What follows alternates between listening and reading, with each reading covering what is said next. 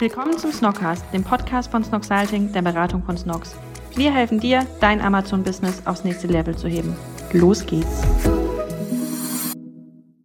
Samu, willkommen. Hi, schön mal wieder hier zu sein. Ja, Fun Fact: Ich glaube, die Folge mit dir und Fabi war die zweit- oder drittmeistgehörteste Folge ever. Deswegen habe ich gedacht, allein deswegen ist es ja mal wieder wichtig, dass du hier bist. Das ist krass, hätte ich nicht gedacht. Wann war das? Letztes Jahr, wo wir die aufgenommen haben? Juli? Auch, nee, das war, wo wir das erste Mal hier waren, glaube ich, oder? Oder das zweite Mal? Ja, warte, ich kann es hier direkt schauen. Ähm, vielleicht vorweg, solange ich schaue. Wie geht's dir und was gibt es Neues bei Trip Agency? Boah, da muss ich weiter ausholen. Also, es gibt richtig viel Neues. Ehrlich zu sein, also generell, glaube ich, 2020 war ein krankes Jahr. 1. September 2019, hier. Ach krass, da war das nachdem wir, kurz nachdem wir aus Mannheim rausgezogen Ja. sind nach Berlin, oder? Ja, mit 1500 Views, Downloads ist es die zweitmeistgehörte Folge. Nummer 1 ist die Pure Lay-Geschichte mit 1600. Krass. Hätte ich nicht gedacht.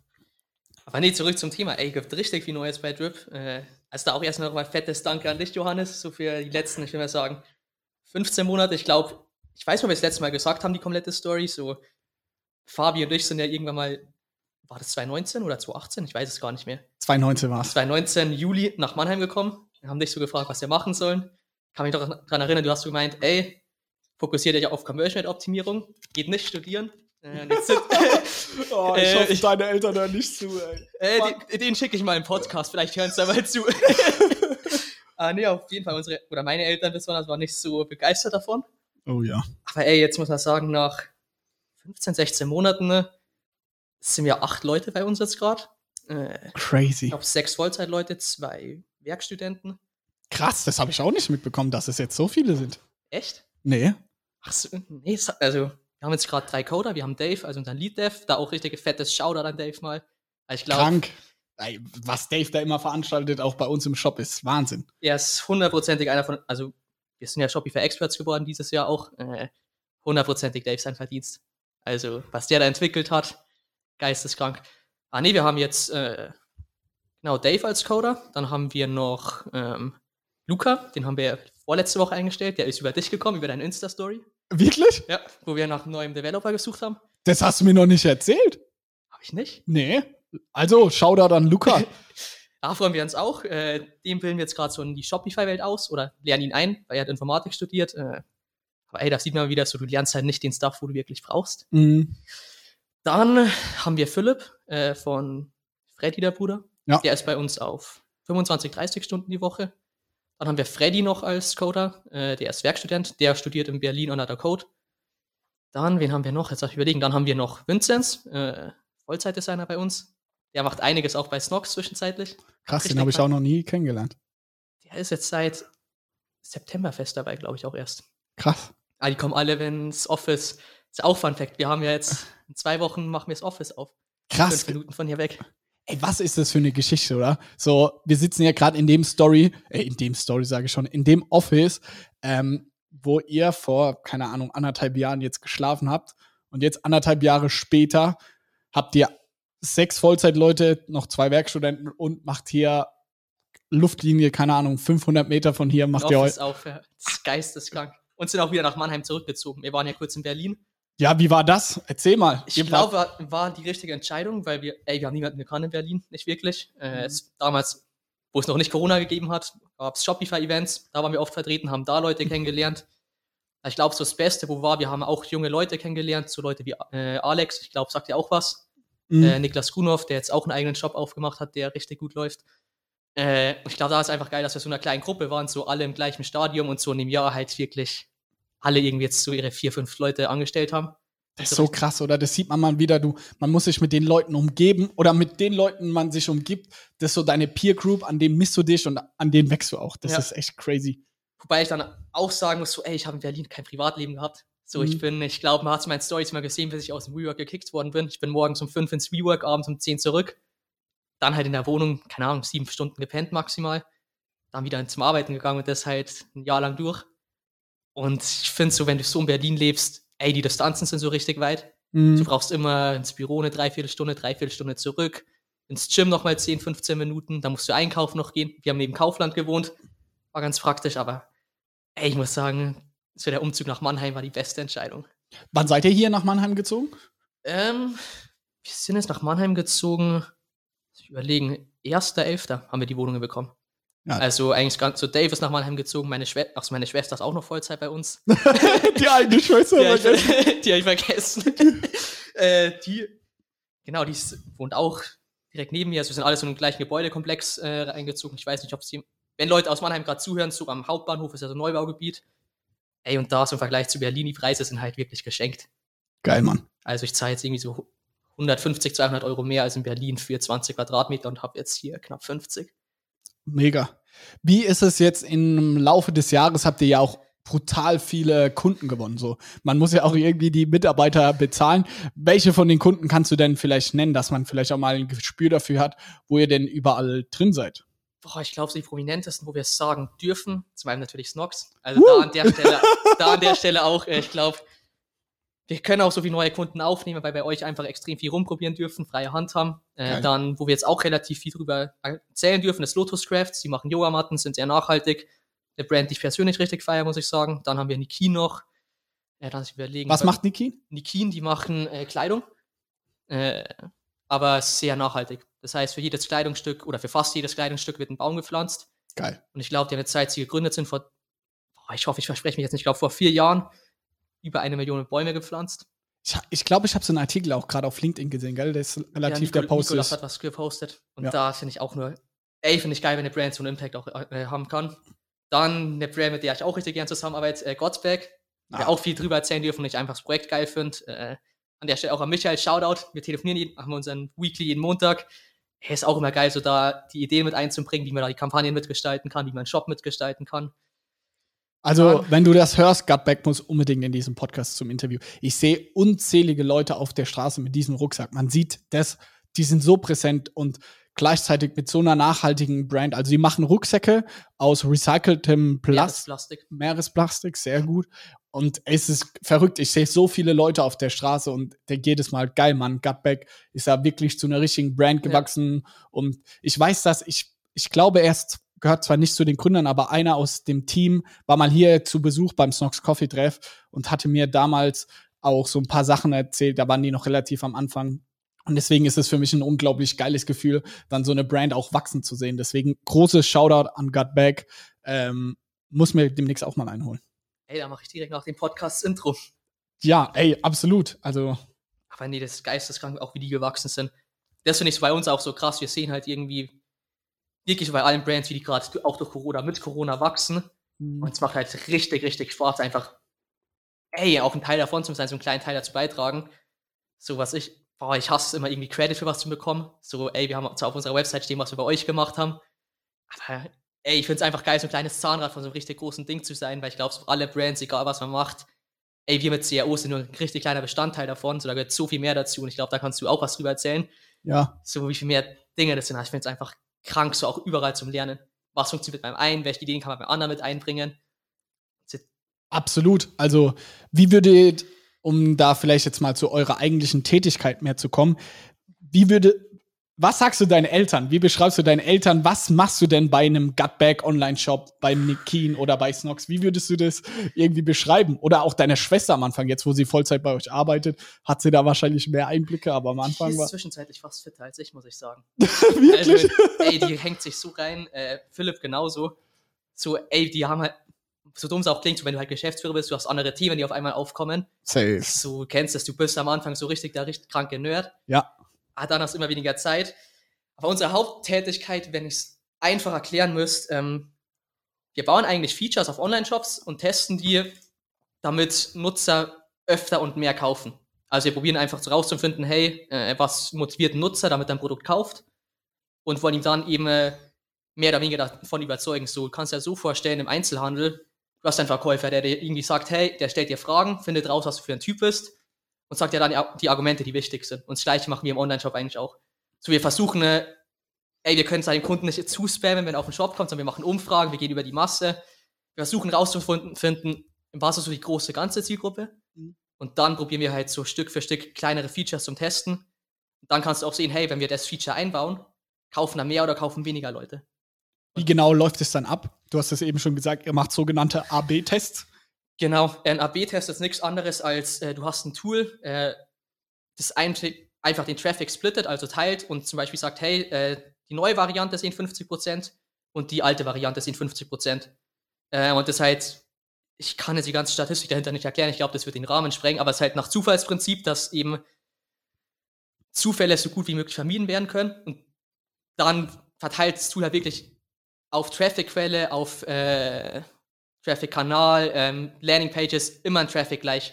Dann kannst du, wenn du dann zum Schluss die Ergebnisse anschaust, ist nie komplett 50-50, was einfach technisch nicht möglich ist, aber so fast 50-50% Verteilung für alle Kanäle und dann, du brauchst eine bestimmte Menge, um AB testen zu können, damit du eben die Standardweiche und die ganzen äh, Signifikanzfehler verhindern kannst. So wir implementieren eigentlich nur Dinge, die mehr als 90 oder 95% statistisch signifikant sind, weil alles drunter, ey, du kannst zwar dann den Gamble machen, wenn jetzt krank viel mehr Umsatz ist und sagen, hey, wenn wir uns das jetzt anschauen, die Wahrscheinlichkeit ist bei 85%, dass das besser ist und mehr Umsatz macht.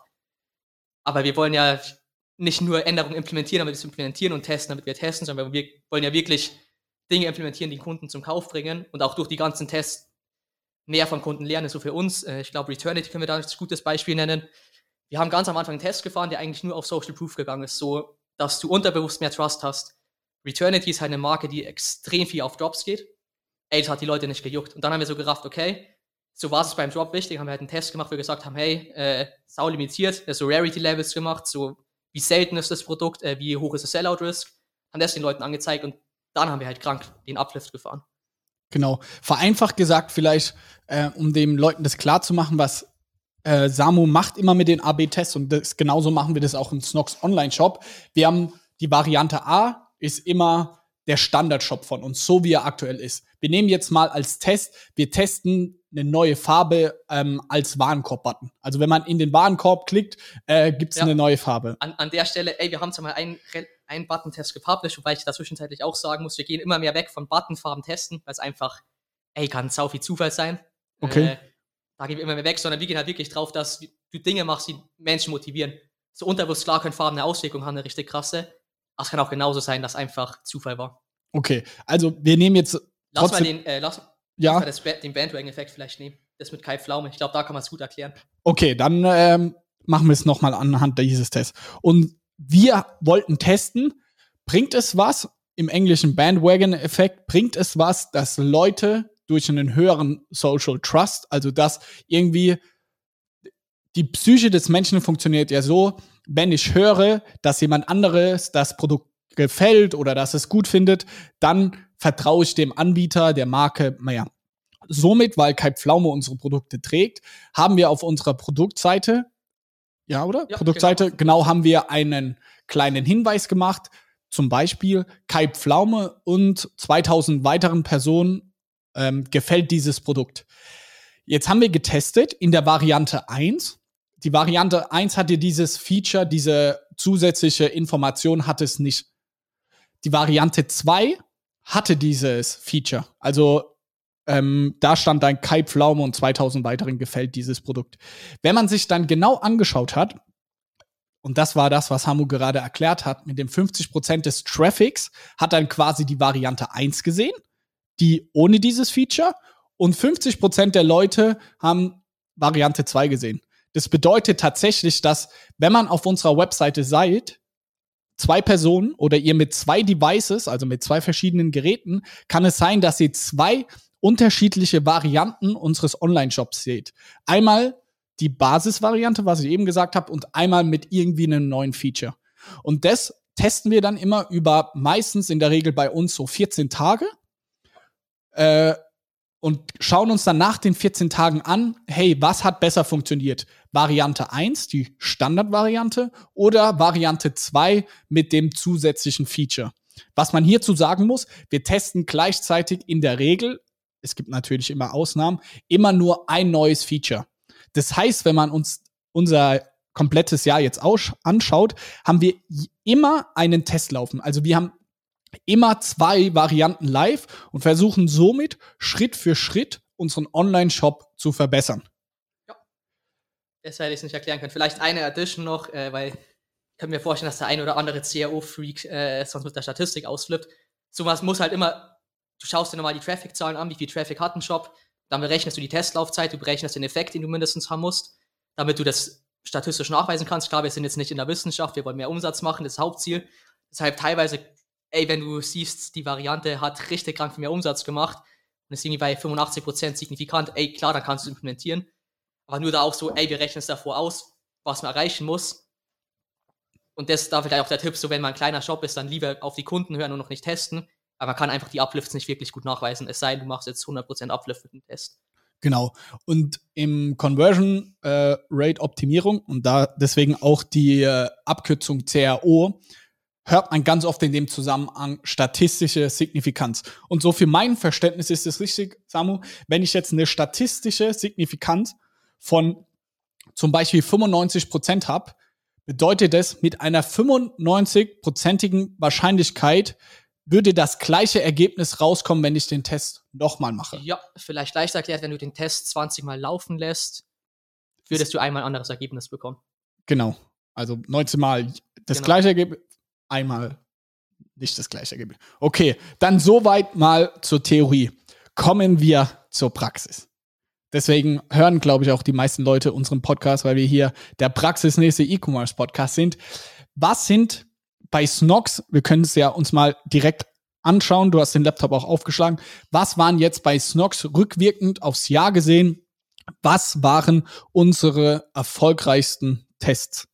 Also ich glaube mit Abstand der krasseste, den wir erst, ich glaube, wir haben auch gar nicht auf LinkedIn gepostet, den wir gefahren haben, wie die, also wie die Bilder angezeigt werden. So, da haben wir, ich kann mich noch daran erinnern an die Diskussion mit Ricarda und dir, Oh wo wir ja, überlegt haben, ob wir den Test überhaupt fahren. Äh, wir haben im Prinzip, wenn man auf den Shop kommt, Mobile, ähm, hat man dann mal die Bilder so, dass man einen Slider hat, wo man nach links und rechts swipen kann. Wir genau. haben das Ganze umgedreht und haben gesagt, oder haben überlegt, ey, wie kriegt man Menschen dazu, dass sie mehr USP-Punkte anschauen? Also mehrere Bilder anschauen. Genau, mehrere, weil wir benutzen bei Snox eben in jedem Bild Texte und die USPs. Und ich habe mir so, ist aufgefallen, bei, glaube ich, Asus und äh, About You war zum Beispiel, wenn du auf die Produktseiten draufkommst, du scrollst nach unten, ne, aber du kommst nicht zur äh, Produktbeschreibung runter, sondern du scrollst beim Bildern weiter runter. Da habe ich mir so gedacht, ey, wenn wir das schaffen, so intuitiv reinzumachen, so jeder, wenn er irgendwo draufkommt, scrollt zwischenzeitlich äh, unterbewusst nach unten so als erstes. Weil man es kennt irgendwie Ja. aus dem Instagram-Feed oder TikTok ja jetzt auch. Ja. Und dann, äh, was halt ist, du kriegst alle anderen Bilder angezeigt. Und ich glaube, der Test war jetzt mit äh, over, also man muss auch unterscheiden, wir haben natürlich Teste in Segmenten, die besser performen, um einiges, aber so overall war der Test, glaube ich, bei 8%. Also Wahnsinn. Also der hat einen riesengroßen Impact. Ihr müsst euch vorstellen, ihr könnt ja jetzt mal auf unserer Webseite gehen, mobil, weil wir gucken uns vor allem Sachen immer mobil an. Das hat nämlich, weißt du es auswendig, ich glaube 80 bis 90 Prozent ist mobiler Traffic, oder sowas? Ja, Umsatz ist aber nicht ganz so krass. Ich glaube, 65% Umsatz über Mobile und 35 Desktop. Also ist auch immer wichtig zum Anschauen, so äh, vor allem wenn du jetzt höherpreisige Produkte hast, sowas wie bei Gottwerk. Ich weiß jetzt nicht, wie viel ich sagen darf, aber generell hochpreisige Produkte äh, ist meistens so, dass Desktop äh, prozentual mehr hat, obwohl der Traffic um einiges geringer ist. Macht ja irgendwie auch Sinn. Ich merke das bei mir selber. Ich habe gestern, habe ich mir ähm, teure Pfannen bestellt von Olaf. Kennst du Olaf? Das sind so- so ein bisschen Hightech-Pfannen oder so Kupferpfannen, so ganz speziell, weil ich gerade unter die Köche gehe und äh, weil wir unser Snooks Coffee aufmachen, kleiner Exkurs, möchte ich natürlich auch gastronomisch jetzt stärken und wachsen an dem Ganzen. Deswegen habe ich mir solche Pfannen bestellt, die nicht äh, günstig sind. Da habe ich selber auch gemerkt, so inspiriert und so mal die Marke angeschaut, was es so gibt, habe ich mobil. Aber so richtig bestellt habe ich dann gestern Abend irgendwie am Desktop. Ich, ich kann es euch nicht sagen, warum, aber es hat sich irgendwie sicherer und Hast richtiger angefühlt. Hast du andere oder hast du den Händler verglichen, die Marke mit anderen? Ähm, tatsächlich bei dem Anbieter nicht, weil ich die Marke super feier. Deswegen, wenn jemand von euch Olaf kennt, ich will die Gründer, ist ein Herr und eine Dame, unbedingt bei uns im Podcast haben. Ich habe sie auf LinkedIn angeschrieben. Aber wenn die jemand kennt, dann unbedingt äh, zu mir linken, würde ich gerne interviewen. Aber ich habe, um auf den Punkt zu kommen, ich habe da nichts groß verglichen, aber ich merke trotzdem selber bei mir vom Nutzerverhalten, dass ich auch hochpreisigere Sachen so, wo man auch mal vergleicht, wie du sagst, und mal ein paar andere Anbieter noch anschaut, das mache ich auf jeden Fall am Desktop. Aber wie gesagt, zurück zu dem Test. Holt mal euer Handy raus, geht auf irgendeine Produktseite. Am Äh, besten die Boxershorts. Für am- ist designt worden. dann auf die Boxershorts und dann seht ihr, wenn ihr nach unten scrollt, wenn ihr die Bilder wechselt, dann ist es nicht wie bei Amazon oder in einem normalen Online-Shop, dass man quasi verschiedene Bilder der Boxershorts von links nach rechts swiped, sondern von oben nach unten. Und genau das finde ich so magisch an dem, was ihr macht. So, ich glaube, meine Eltern oder ganz viele andere Leute, die vielleicht nicht so stark in der Materie drin sind, hätten, würden jetzt denken, ob nach oben, unten oder links, rechts ist doch im Endeffekt scheißegal. Aber ja. nein, ihr beweist, es ist nicht scheißegal. Wir haben 8% quasi mehr Umsatz gemacht mit der Variante 2 als mit der Variante 1. Nochmal kurzes Recap. Variante 1, wenn wir jetzt davon reden, ist immer quasi die Ausgangsvariante, quasi Status quo, wie der Shop aktuell ist. Und Variante 2 ist immer mit diesem neuen Feature. Und in diesem Fall hat diese Variante 2 in diesen zwei Wochen, wo wir uns das Ganze angeschaut haben, hat 8% mehr Umsatz gemacht. Jetzt denken die Leute, 8% ist schon in Ordnung. Warum ist es so Game Changer? Ihr müsst ja euch überlegen, es hat einen sogenannten Zinseszinseffekt, wenn man mal ehrlich ist. Weil unser Grundshop oder unser Shop an sich entwickelt sich ja dadurch immer Schritt für Schritt weiter. Weil wenn wir jetzt den nächsten Test fahren, implementieren wir ja quasi dieses neue Feature und dann ist unsere Variante 1 in Zukunft jetzt mit diesem neuen Feature inkludiert, weil wir sagen, hey, der Test ist erfolgreich, wir nehmen das jetzt auf und wir machen quasi ja aufs gesamte Jahr gesehen durch dieses Feature immer Tag für Tag, Woche mehr für Umsatz. Woche mehr Umsatz. Dadurch umso mehr oder umso mehr wir unseren Shop verbessern und weiter vorankommen, umso mehr wächst auch statistisch gesehen unser Umsatz. Und was ich da ganz spannend finde, und das auch so das Learning von meiner Seite und der Tipp an euch, wenn ihr ein, ein Online-Shop seid und kannst ja gerne gleich deine Meinung abgeben, aber ich glaube, so im Monat solltet ihr ab 50.000 Euro Monatsumsatz, hätte ich jetzt mal rein aus dem Bauch gesagt, macht's mehr. Mehr? Also wir sagen zwischen unter 1000 Conversions ist krank schwer, weil da musst, musst du den Test eigentlich Minimum vier Wochen laufen lassen. Also wir, wir hatten keine Segmente aus, die unter 200 Conversions haben, weil die nicht signifikant genug sind und so am besten ist, wenn man 1500 bis 3000 Minimum an Verkäufen hat im Monat, dass oh. du mit Testing anfängst, was man aber, vielleicht wo ich auch noch einhaken mag, was bei Testing halt ist, du lernst ja immer, hey, äh, für den Kunden ist irgendwie wichtig, dass der Shop leicht zu bedienen ist. So, es gibt ein Behavior Pattern, also einfach so ein Verhaltensmuster, wenn was extrem leicht zu bedienen ist, verbinde man es mit positiven Gefühlen. Und dann verbindest du auch die Brand damit besser und hast unterbewusst einfach mehr Vertrauen in die Brand. Äh, ich glaube, ich habe das nicht nach Definition erklärt, aber so in die Richtung. Und so, da, du lernst ja mit CAO richtig viel. Und CAO ist ja nicht nur AB-Testing, sondern CAO ist ein Kunden verstehen, sehen, wo die Probleme sind. Und dann kann man jetzt, ey, wir sind schon relativ weit oben, was Testing angeht. Wir testen äh, jede Änderung. Ja. Mehr oder weniger. Was man bei kleinen Shops machen kann, du machst User Research, du schaust äh, bei Usability Tests, was funktioniert nicht, was wollen die User, dann machst du irgendwie auf einen Schlag mal 30 Änderungen mm. und das kannst du dann testen, weil, ey, du kannst mit natürlich äh, 1000 Conversions im Monat 100% Uplift nachweisen. Okay, verstanden. Also, weil, ich weiß nicht, ich habe bei mir die Statistikgrafen so im Kopf. äh, so dumm es auch klingt, so, wenn du halt 100% Uplift hast, dann äh, ist leichter das nachzuweisen. Ja, absolut. So, aber ich glaube, was man definitiv sagen kann und als Learning für die Leute, die zuhören, unter 1000 Conversions kann man sich bei euch melden, kann man dir mal eine Mail schreiben. Ich, ich telefoniere auch immer mit den Leuten. Also, ey, wenn ihr da Fragen habt, was man machen kann, ich gebe auch unsere ganzen internen Dokumente immer wieder raus, so was wir für Umfragen machen. Also, dumm gesagt, User Research, klar, wir haben da jetzt einmal, ey, das entsteht über so die ganzen Monate, wo wir es immer machen. Ja. Aber dann ist es doch viel geiler, wenn jeder in Deutschland das hernehmen kann und nicht nur wir drauf sitzen, weil. Geile ey, Einstellung. Hilft, hilft jedem was. Äh, Ey, und da, wenn irgendwas ist, also immer gern melden, weil vor allem so. Wie ist deine E-Mail oder lieber LinkedIn? Lieber LinkedIn. Also. Samuel Hess auf LinkedIn. Ihr seht es auch oft in meinem Post. Checkt ihn auf jeden Fall aus. Wenn ihr unter 1000 Conversion habt, dann fragt ihn einfach, hey, nach irgendwelchen Dokumenten, wie man das macht. In dem Falle, was, worüber wir jetzt auch reden, sind quasi Shops, die über 1000 Conversions im Monat haben, eher 1500 mindestens, dass man auch gut testen kann, weil sonst hat man einfach zu wenig Traffic. Und da kann man euch natürlich umso mehr und umso lieber und gerne eine Anfrage stellen, weil was ich wirklich, ich bin ja Kunde quasi bei euch, ähm, vielleicht ein spezieller Kunde, aber wir machen das ja jetzt seit anderthalb Jahren mit euch. Und was für mich entscheidend ist, ist im Endeffekt, man sieht im Performance-Marketing die Preise bei Facebook, bei Amazon, bei Google, sie werden ja immer, immer teurer. Ja. Also die Klickpreise werden immer teurer, weil mehr Werbung schalten. Also was musst du versuchen?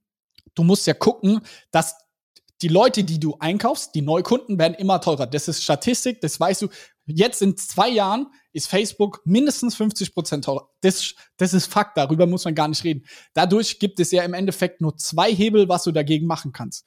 Das eine ist Branding, dass die Leute irgendwie organisch zu dir kommen oder dass sie sonst irgendwie deine Brand kennenlernen.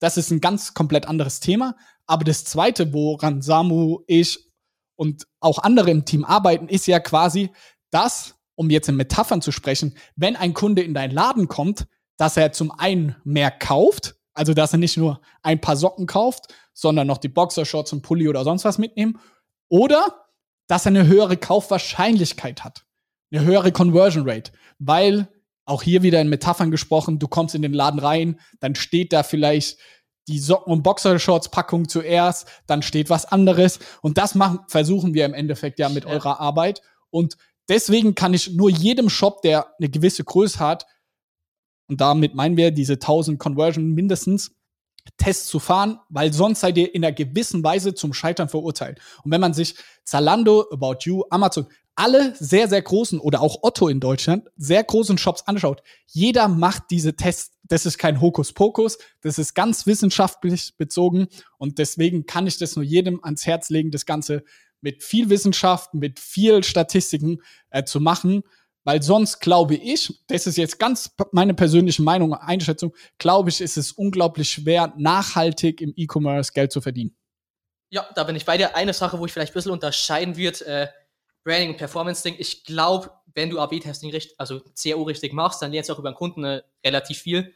Äh, vielleicht auch Buchempfehlungen derzeit. Ich lese gerade sehr viel, was Evolutionspsychologie angeht. Jetzt wird's wieder deep, äh, Leute. jetzt wird's richtig deep. Äh, aber nee, und was man, ey, so dumm sagen muss, die Men so zum Schluss kauft jeder, das Endziel vom Leben ist, dass du dich weiter fortpflanzt. So ganz dumm. Mhm. Also jedes Produkt trägt dazu bei. Wenn du verstehst, welche Leute welche Produkte kaufen, um irgendwie ihren Status zu erhöhen, etc., kannst du jetzt zum einen in Ads ausspielen, sind die viel anders geframed, besser geframed, du kannst für die Brand hernehmen. Zum Beispiel jetzt äh, im Unterhosenbereich, Calvin Klein. Die machen äh, mit einem Justin Bieber, einer Hailey Bieber Werbung. So, ey, du kaufst es als Mann nicht, weil es irgendwie eine geile Unterhose ist, sondern weil du denkst dann, ey, dann bin ich wie Justin Bieber. So, Kaufst du also Calvin Klein? Willst du mir das jetzt mit? Nee, ich hab immer Snox. Ja. nee, aber, aber Ey, ich bin ganz bei dir. Also und, und ich glaube, das sind halt die Effekte muss man halt nutzen. Ich glaube, das ist auch das, wo Amazon so stark macht. Amazon ist halt richtig convenient äh, und jede Brand, also richtig, richtig großes, testen auch sehr, sehr viel, nicht alle, äh, leider. Aber ey, so wenn man halt richtig testet, man versteht den Kunden besser, man versteht, was wollen die Kunden, was sind so die also hat es auch positive Auswirkungen aufs Branding, sagst du am Ende des genau, Tages. Genau, ich glaube, ein Beispiel, wie du es vorher gesagt hast, ist in praxisnah. Äh, bei Gottberg haben wir was äh, getestet, beziehungsweise rausgef rausgefunden, die Leute kaufen den Rucksack nicht, weil es nachhaltig ist. Ey, so dumm es auch klingt, die Leute kaufen den Rucksack hauptsächlich, weil sie nach außen signalisieren wollen, sie setzen sich für Nachhaltigkeit ein. Ja, und Leute, das ist jetzt kein dumm gebabbelt. Das ist einfach, worüber wir hier reden, ist Statistik. Also das bitte nicht falsch verstehen, das sind keine Meinungen, was der Samu gerade sagt, sondern das sind halt die Fakten nach Umfragen etc. Und da ist leider so, so es gibt auch mehrere Studien dazu, dass so der Klimawandel einfach nicht greifbar ist für Menschen, weil es beeinflusst sich nicht persönlich direkt äh, oder sehr wenig Leute nur. Bei Gottbeck war es eben so, wir haben dann, ich weiß nicht, ob ihr die, das kennt eigentlich jeder, die Wikipedia-Spendenaufrufe. Mhm. So, da sind so viele verschiedene Verhaltensmuster drin, wie die Leute getriggert werden. Wir haben bei Gottbeck das wirklich so angesprochen und auch wirklich auf den Punkt gebracht, ey, wenn du den Rucksack kaufst, dann machst du ein Statement. Und das Ergebnis, ich, ich weiß nicht auswendig, ich glaube, 15, 16, 17 Prozent Uplift. Krank. Leute, wie krank sind 15, 16, und 17 Prozent? An, an, der Stelle, es war auch wirklich nicht gut Design, das ist eine Wall of Text gewesen. So, da waren wirklich 15 Zeilen Text. Und so, da merkst du auch, es geht nicht immer nur ums Design, kein Text, äh, weniger Scrollweite und so haben. So klar ist geil, wenn du nicht viel scrollen musst und alles siehst. Amazon ist doch das beste Beispiel. Die Seite ist einfach hässlich. Ja, und extrem lang auch. So bis du mal überhaupt was in den Warenkorb legen kannst. Und da sieht, also das finde ich halt, das ist so ein Beispiel wieder, das siehst du, ey, es geht halt darum, wirklich zum Verstehen, warum kaufen die Kunden das und darauf zu optimieren. Mhm. Und so bei Snox, ey, wir sind gerade in so einer Phase, wo ich glaube, wo auch mit Branding jetzt dann entscheiden wird, in welche Richtung sich Snox entwickelt. Absolut. Und ich glaube, wir machen jetzt viel so von den richtigen Basics beim Testing. Ich glaube, wenn wir jetzt mal auch die Kunden noch besser verstehen, wir machen ja viel Umfragen. Ja. Ey, dann äh, kann es halt, wenn man es ins Branding mit reinbekommt, wenn man es auf dem Shop mit reinbekommt, dann ist es halt so, wie du gesagt hast, ein Zinseszinseffekt, der sich halt langfristig brutal auszeichnet oder auszahlt. Voll. Kommen wir zurück. Zweitbester Test dieses Jahr. Nummer eins war dieser von oben nach unten die Bilder wechseln, nicht von links nach rechts. Das war Nummer eins. Nummer zwei. Nummer zwei war, ey, ist einer von den einfachsten Tests eigentlich. Äh, der funktioniert fast auch immer. Auf Lager in zwei bis drei Tagen bei dir. Genau, über dem Warenkorb-Button, einfach in grüner Schrift. Ich sehe es jetzt bei unzähligen Shops. Das muss man ja irgendwie leider so sagen. Wenn wir Sachen implementieren, ganz viele Leute und wahrscheinlich auch viele Hörer von euch schauen euch sehr oft unseren Shop an und kopieren dann Sachen. Deswegen gar kein Hate an euch. Ey, ist vollkommen in Ordnung. Es ist schön, dass wir da so ein prägender E-Commerce-Store in Deutschland sind. So. Eins, wo ich vielleicht anhängen mag. An der, erstmal Shoutout an alle Leute, die meinen Rechtschreibfehler mitkopiert haben, in der Trust-Badge, die unten drunter ist. Äh, das ist immer das Lustigste, wo ich sehe. Äh, aber was ihr beim Testing nie vergessen sollt, was bei einem Shop funktioniert, muss nicht beim anderen funktionieren. Safe. Klar, so Dinge auf Lager in zwei bis drei Tagen bei dir sind universelle Sachen. Der Nutzer braucht es an dem Step. Aber auch mit Trust Badges, wo bei euch unten drunter ist, wir haben öfter schon getestet, nicht bei jedem Shop performt es gut. So, hm. also das, was ich auch immer im Klaren Was sind Trust Badges? Ähm, die Zahlungsanbieter, einfach unter dem Warenkorb-Button. Genau, also wenn ihr auf unserer Webseite geht, unter dem Warenkorb-Button seht ihr oh, PayPal, Klarna, alle, alle, Amazon Pay, so das signalisiert dem Kunden, ah, okay, damit kann ich zahlen. Man muss auch sagen, die sind bei Snox auch gerade auch nicht schön designt. Wir haben da auch mal was, ich weiß nicht, ob du dich daran erinnern kannst, die Produktseite, wo wir getestet haben. Ja. Schöner Design war, ey, das hat auch nicht performt, obwohl es kein großer Unterschied war. Absolut. Also Test Nummer zwei, der zweiterfolgreichste. Wenn ihr auf unserer Webseite wieder seid, seht ihr es. Wenn ihr ähm, auf der Produktseite seid, über dem in den Warenkorb-Button legen, steht in so einer grünen Schrift auch hier positive äh, Verstärkung steht in zwei auf Lager und dann minus, glaube ich, in zwei bis drei Tagen bei ja, dir. Genau. Weil wir auch gemerkt haben, dass die Leute skeptisch sind oder viel auch im Kundenservice gefragt haben, wie lang ist denn die Lieferzeit, ähm, etc. Und das haben wir uns im Endeffekt auch stark bei Amazon abgeschaut, weil die zeigen ja. einen ja auch immer sogar fett geschrieben, steht da, kommt am Donnerstag oder ist, ist am Donnerstag bei dir, wenn du mit Prime bestellst oder so. Das merke ich bei mir selber, wie krass das mich immer triggert. So, wenn ich nur sehe bei Amazon, okay, ey, die Lieferzeit ist eine Woche, dann gehe ich lieber nochmal auf einen anderen Anbieter und gucke, ob es bei Prime ist. Ja. Haben wir das mal probiert, dass wir sagen, nicht in zwei bis drei Tagen bei dir, sondern dass wir da einen konkreten, konkreten da äh, Tag hinschreiben? Das ist in der Pipeline. Wirklich? ja, aber nicht, nicht genauso, als was ich in der Pipeline habe. Bestellen innerhalb, muss ich mit Lager reden, wie die es rausschicken können bestelle innerhalb von XY Stunden äh, und halt bis da. Wir haben jetzt bei einigen Shops an Weihnachten was ähnliches getestet, wo wir gesagt haben, bestell bis Tag XY oder halt es und es hat durchgehend auch ähnliche Uplifts gehabt wie die normale Auflage in zwei bis drei Tagen. Also auf die 15% nochmal 15% obendrauf. Ciao. Also das kann, ich weiß ja nicht, ob es wegen Weihnachten war, weil klar, ey, ich, mhm. ich glaube, ich bin ein bestes Beispiel. Ich bin der kurzfristigste Geschenkekaufer gefühlt. äh, ich glaube, es spielt halt auch eine Rolle immer da, oder immer dazu, wie geprimed die Leute sind, was zu mhm. kaufen. So, ey, die Conversion Rate ist keine absolute Zahl, sondern eine relative Zahl für mich. Ja. Ich weißt du auch, aber zurück zum Punkt, das nächstbeste Test bei uns da danach. Also Nummer drei, der Nummer drittbeste drei, Test. Äh, war ein sehr interessanter Test, der ist auf LinkedIn ziemlich abgegangen, auch äh, Trusted Shops und Trustpilot, so die Header-Bars mehr oder weniger. Header-Bar, kurz dazu, Erklärung ist die, wenn ihr auf unserer Webseite seid, auch hier erster Linie wieder mobil. Ganz oben. Nee, Desktop. Also Desktop war hier besser als mobil. Ah, okay, dann gehen wir mal zum Desktop. Ganz oben auf der Seite, quasi sogar über dem Header nennt man das immer quasi das Menü, das ihr eingeblendet bekommt. Ganz oben drüber ist so ein ganz dünner Streifen, den hat auch fast jede Website. Das nennt man die Headerbar. Und hier kann man verschiedene Informationen reinpacken. Ist sehr dünn und auch wenig Informationen drin. Und da haben wir Folgendes getestet haben. Also, wir haben uns erst überlegt gehabt, also wir haben ja, wie lange haben wir Trusted Shops? Ewig eigentlich schon, seit Anfang an, glaube ich. Ja. Ähm, wir haben Trustpilot auch noch dazu genommen. Das ist ein, vor allem ein internationaler Anbieter. Ähm, haben so ein grünes Logo, müsst ihr mal drauf achten. In Deutschland ist Trusted Shops, glaube ich, Marktführer. Und ja. international oder europaweit ist Trustpilot. Ich weiß gar nicht, wie es in den USA ist. Also, wie gesagt, ich glaube, Trustpilot ist auch international größer als Trusted Shops. Aber was interessant zum Sehen war zum Beispiel, Trusted Shops hat bei New-Users besser performt. So, ey, die Leute kennen das Siegel, die vertrauen dem. Bei Returning-Nutzern war äh, Trustpilot mit 25% besser. Also das bedeutet Leute, neue Customer, die zum ersten Mal quasi auf unserer Webseite waren oder die noch Neue Website-Besucher, nicht Kunden. okay, neue Website-Besucher, die davon noch nie auf unserer Website Ja. waren, ist Trusted Shops besser gewesen? Ja, ist so anscheinend unterbewusst, vertrauen die Leute die mehr. mehr. Also, hat mich krass gewundert, dass es so viel besser war. Wir haben ja auch das Siegel, das andauernd sticky da ist. Ja. Äh, dass nur die Header war, das ausgemacht hat. Ich glaube, das waren 17, 18 Prozent. Krass. Bei New Users, man muss jetzt auch sagen, wenn man jetzt äh, Returning Users mit 25 Prozent hört, hört sich krasser an. Aber man muss halt auch sagen, ey, Returning Users Sind viel, viel weniger. sind viel weniger und natürlich auch geprimed, da was zum Kaufen. So, du gehst nicht drei, vier Mal auf den Shop drauf, Ja. wenn du nicht Interesse hast. So, unsere Vermutung dahinter war, Trusted Shops ist halt, ey, du siehst, dass du vertraust, dem direkt kaufst. Trustpilot ist, wenn du noch nachrecherchierst. So kenne ich es von mir zumindest von, von ein paar anderen Leuten. Mhm. So, du schaust dann irgendwie Snox Bewertungen. Ja, dann, dann, siehst, du, dann ja. siehst du Trusted Shops und denkst dir, okay, das ist irgendwie so Marktplatz voller Reviews, also nicht schön, nicht geil. ja. Und so, ich finde bei Trustpilot ist halt so open-mäßig, so du kannst es nicht beeinflussen als Händler, jeder weiß das, was nicht beeinflussen kann. Ja. Und da hast du nochmal so ungefilterte Meinungen drin. Ja. Nummer vier. Bei vier muss ich jetzt mal schauen. Äh, was. Mein äh, Tool lädt gar nicht so richtig nice, das ist krass Problem. Vielleicht aus Ähm, dem Kopf.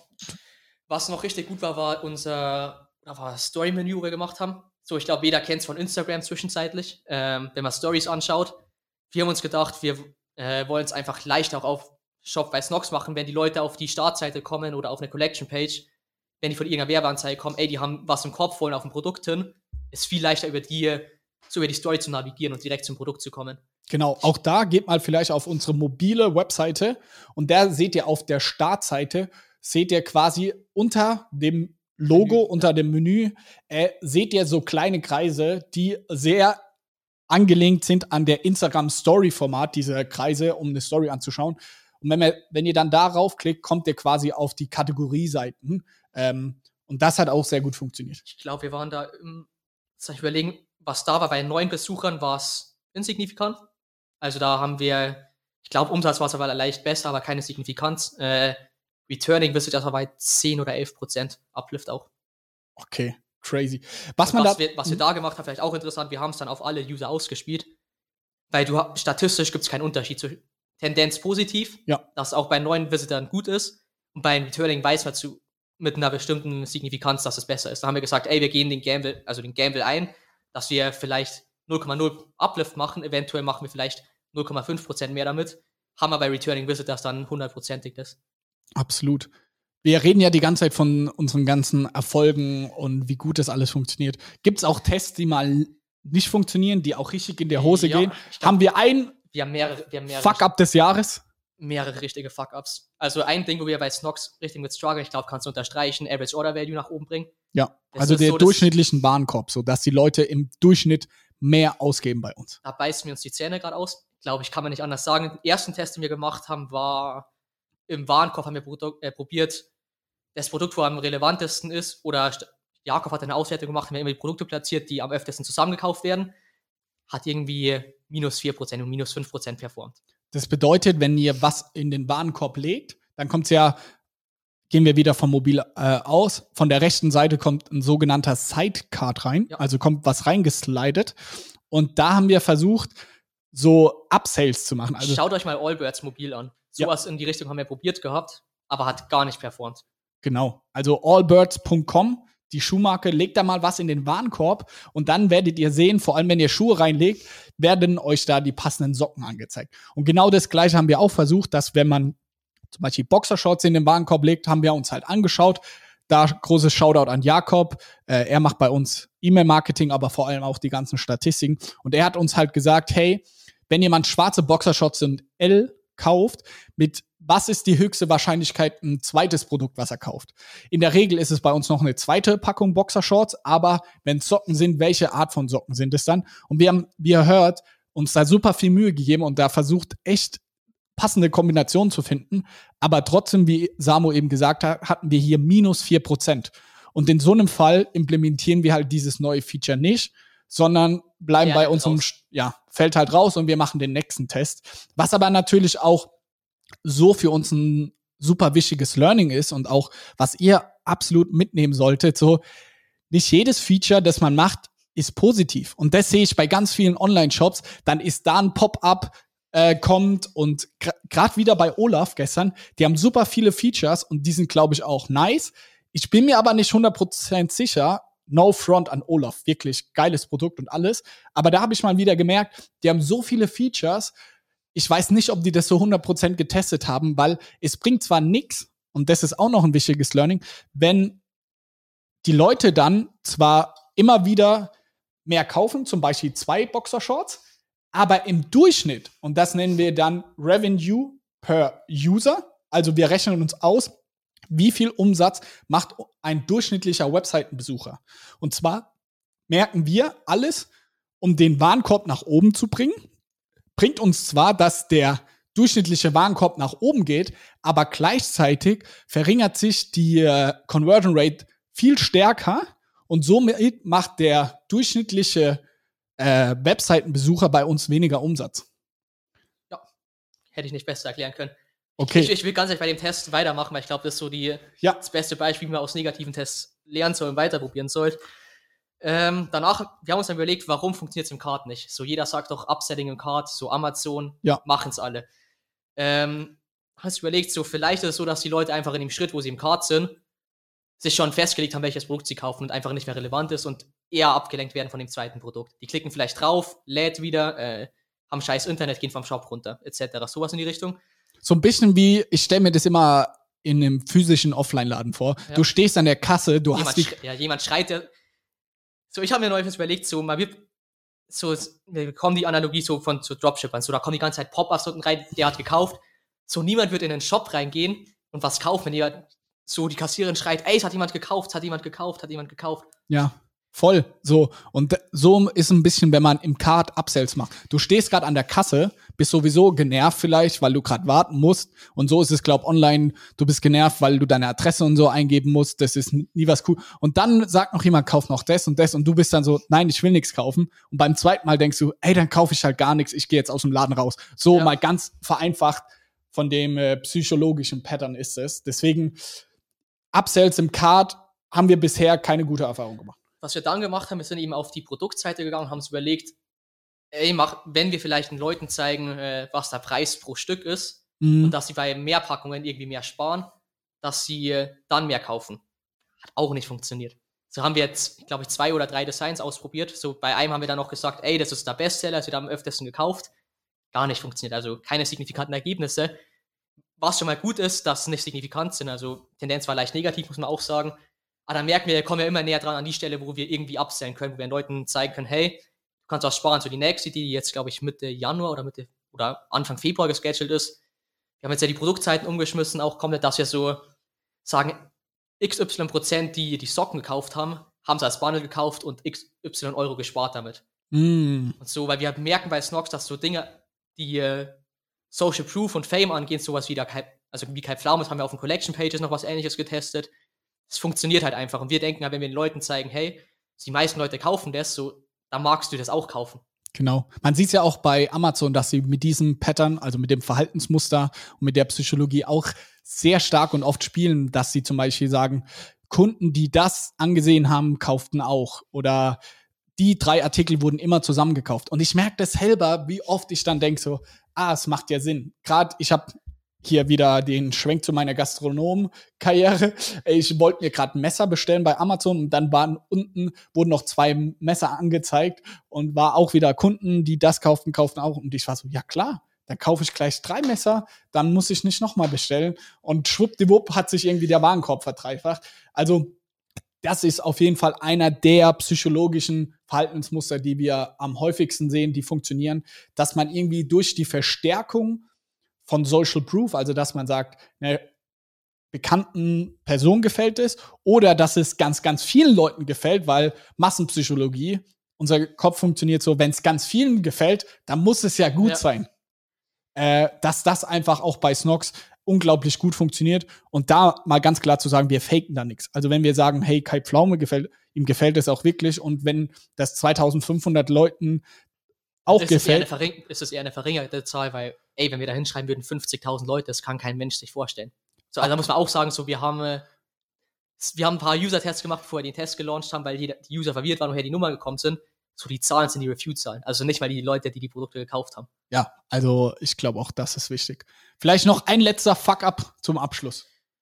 Boah, ich glaube, das war Produktseite. Wir haben jetzt ja lange rumgemacht, bis wir die mal aufgepeppt haben, besser gemacht haben. Ich weiß nicht, ob du dich daran erinnern kannst. War ja. im August, glaube ich. Ja, so ein Riesending, gell? So von heute auf morgen alles komplett neu. Genau, quasi. da haben wir einen riesen Test gemacht, äh, haben wirklich die Produktseite einfach ja, wir nennen es Cognitive Ease, also dass einfach die Information leichter verständlich ist, auf einen Blick gesehen, besser äh, da kommt, was, wo, was wir für einen Fehler gemacht haben. Ey, wir haben viel zu viel verändert. So, wir haben nicht mehr, deswegen haben wir auch vorher gesagt, wir testen jetzt wirklich nur ein Feature immer am Stück. Wenn du viel Dinger veränderst, so, ey, du kannst halt einfach nicht schauen, von was kommt. Und in dem Fall war es dann, glaube ich, minus 8% auch so. Und dann war halt auch so, ey, wir haben zu viel auf einmal gemacht, wir haben zu, das ist verkackt, wir haben die User abgefuckt, so war irgendwie nicht gut was wir jetzt ja gerade am Laufen haben, wir haben die Beschre also wo wir den Mobile Slider gemacht haben, haben wir Desktop den Slider wirklich nur den Slider gemacht. Mhm. Hat auch plus 2% performt, zwar nicht signifikant, aber gibt uns dann wenigstens eine Grundlage, dass wir da das Risiko eingehen können und da mal weiter optimieren können. Ja, absolut. Was ich spannend finde, vielleicht das als abschließende Frage jetzt, weil wir haben jetzt auch schon ein paar Minuten auf dem Tacho. Ich sehe immer mehr Shops in unserer Größenordnung, wahrscheinlich auch einige größer und auch kleiner. Die haben jetzt im Laufe des Jahres auch einen neuen Shop komplett gelauncht. Komplett neues Design. So, und da auch gar kein Hate an alle. Aber wie ist dein Betrachtungswinkel, wie ist deine Meinung aus Conversion Rate Optimierungssicht? Weil das ist ja so ein bisschen wie wenn man eine Sandburg aufbaut und dann sagt man, oh, die Sandburg gefällt mir nicht mehr ich mache alles platt und fange wieder bei Null an. Weil neuer Shop, neues Grunddesign, neues Layout, da, wie ist es? Da fängt man doch wieder quasi kom fast komplett bei Null bei der Conversion Rate Optimierung an und muss ja dann quasi alle, nicht alle Features, aber nahezu sehr viele Features muss ja dann wieder erneut testen. Ja, also ich glaube, du kennst meine Meinung dazu. Also ich bin gar kein Fan von Redesigns und von kompletten Shop-Relaunches. Äh, wie du gerade gesagt hast, du wirfst alles über den Haufen, wo funktioniert so das Beispiel, wo ich immer bringe, auch so, man sollte sich ja nicht so krank mit anderen vergleichen. Also Amazon hat im ganzen, seit es Amazon gibt, noch nie ein Redesign gemacht. Und ich glaube, Amazon ist mit Abstand der krasseste Online-Händler, wenn man sich auch die Conversion Rates anschaut, was die haben. Aber auch sowas wie Zalando, About You, Die machen Apple. keine Redesigns. Es ist halt wirklich Stück für Stück Optimierungen. Ja. Weil es bringt ja, du investierst Zeit rein, du lernst Nutzer besser kennen, du lernst, was er mag, was er nicht mag.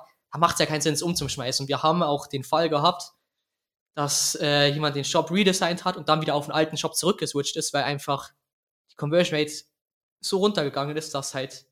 Obwohl auf den ersten Blick so der neue Shop geil aussieht. Also ja, da muss man halt so voll von weggehen. Ja, ein neues Layout oder so sieht vielleicht irgendwie geiler aus. Und ich glaube, gerade wenn man selber in der Firma arbeitet oder der Gründer, wie auch immer ist, dann ist so, selber wichtig. Ja, und dann ist so ein neues Design ist irgendwie auch geil so. Okay, wir machen wir erfinden uns neu, wir entwickeln uns weiter. Aber in Zahlen gesprochen ist es halt, ey, in fast allen Fällen, wo ich es auch aktiv mitbekommen habe, ist es ein Rückschritt. Weil es ist ja, man muss ja auch mal sagen, eine Aldi-Filiale oder ein Edeka, die sehen ja quasi seit 10, 20 Jahren genau gleich aus. Die werden mal ein bisschen aufgepeppt, neue Regale oder ein neuer Edeka etc. Sieht dann irgendwie ein bisschen fancy aus, aber die Grundstruktur wo alles ist, dass am Anfang das Obst ist, dann kommen die Eier, das ist ja fast immer genau gleich. Und ich glaube, so ähnlich würde ich das auch bei einem Online-Shop beschreiben. So ein komplett neues Layout etc. ist fast nie gut, weil deine Kunden oder die Leute, die schon mal auf deiner Website waren, haben sich das unterbewusst gemerkt und können sich dann zurück zurechtfinden. Wenn du jetzt was alles komplett neu machst, dann geht es fast immer in die Hose. Ja, du, du tweakst ja immer Kleinigkeiten. Ich glaube, bei Aldi ist es nicht ganz so, weil mein, also meine Schwester hat davor bei Aldi dual studiert. Ja. So, was sie mir da erzählt hat, es wird auch so offline getestet, dann wird halt eine Filiale gegen eine andere getestet vom Layout her. Echt? Also auch crazy Stuff, was da abgeht. Das wär's doch mal, wenn wir bald so unsere Snox Coffee Filialen gegeneinander dann testen. Ey, da freue ich mich drauf. Ich auch. da haben wir mal so richtige Menschen und nicht nur die Zahlen, die man sieht. Weil das auch an der Stelle vergisst man immer wieder so die Zahlen, die da sind, das sind Menschen, die nachdenken. So, das sind nicht einfach nur Zahlen. So, ich muss mir auch immer wieder klar machen, wenn du was veränderst, das verändert Verhalten, verändert, was der Mensch macht und es ist nicht einfach eine Zahl, die sich nur ändert. Ja, das ist der große Downside, glaube ich. Wie gesagt, so du tweakst ja immer Kleinigkeiten. So, und wenn du kleine, alle zwei Wochen was tweakst und umdesignst, umänderst, dann hast du in einem Jahr einen Shop, der ganz anders ausschaut, als er vor einem Jahr ausgeschaut hat. Ich glaube, wenn du dich an Snox letztes Jahr erinnerst, Absolut. da ist nicht mehr viel Ähnlichkeit. Absolut.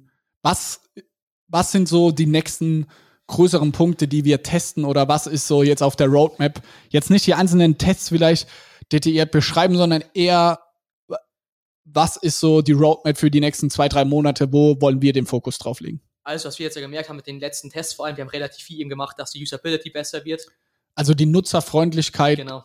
ähm, dass der Nutzer quasi leichter zum Checkout kommt und sich besser auch im Endeffekt zurechtfindet. Also dass es im Usability, also dass das Nutzerverhalten vom Kunden besser umgesetzt werden Wir, kann. wir haben es vorher angesprochen mit N26. So N26 ist auch nur eine Bank, aber was die gut machen, die Usability und Experience, ist einfach sexy. Es sieht gut aus und die ist Usability. intuitiv. Ja, Und genau sowas wollen wir eben auch bei Snox jetzt hier machen, dass wir einfach, ey, es ist leicht, den Shop zu bedienen. Äh, es fällt leicht, so man ist nicht überfordert, wenn man drauf schaut, weil gerade muss man sagen, ey, wir haben beim Boxershorts zehn Farben zwischenzeitlich gefühlt. ja, So, du schaust auf die Buy-Section und denkst dir, Alter, was muss ich alles auswählen? Ja. So in die Richtung wollen wir mehr machen.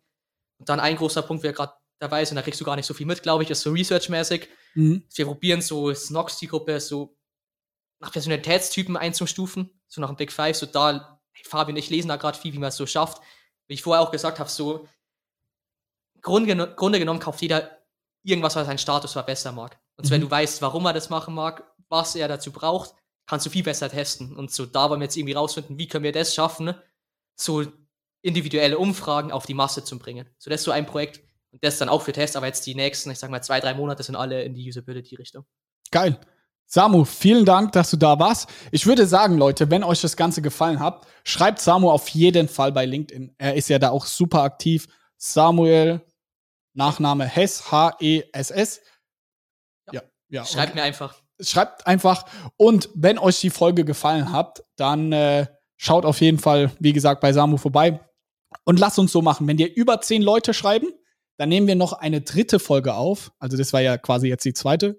Äh, nehmen wir noch eine Folge auf, wo es darum geht, nicht was bei Snox am besten funktioniert hat, sondern auch bei anderen Shops, auch wenn du die Namen nicht nennen kannst, dann quasi allgemein gesehen, welche Features sonst noch spannend sind. Klar, was wir vielleicht auch machen könnten, was vielleicht interessant wäre, wenn man auch Geschäftsführer von den Firmen dazu nimmt, könnte ich mir auch interessant vorstellen. Geil, gute Idee.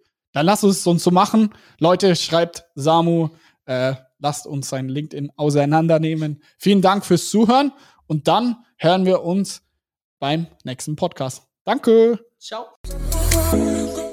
Zum Schluss noch eine kleine Bitte an dich. Wenn dir dieser Podcast gefallen hat, schreib uns doch einfach eine Bewertung. Da würden wir uns super freuen. Alle Links dazu findest du in den Show Notes. Bis zur nächsten Folge und vielen Dank fürs Zuhören.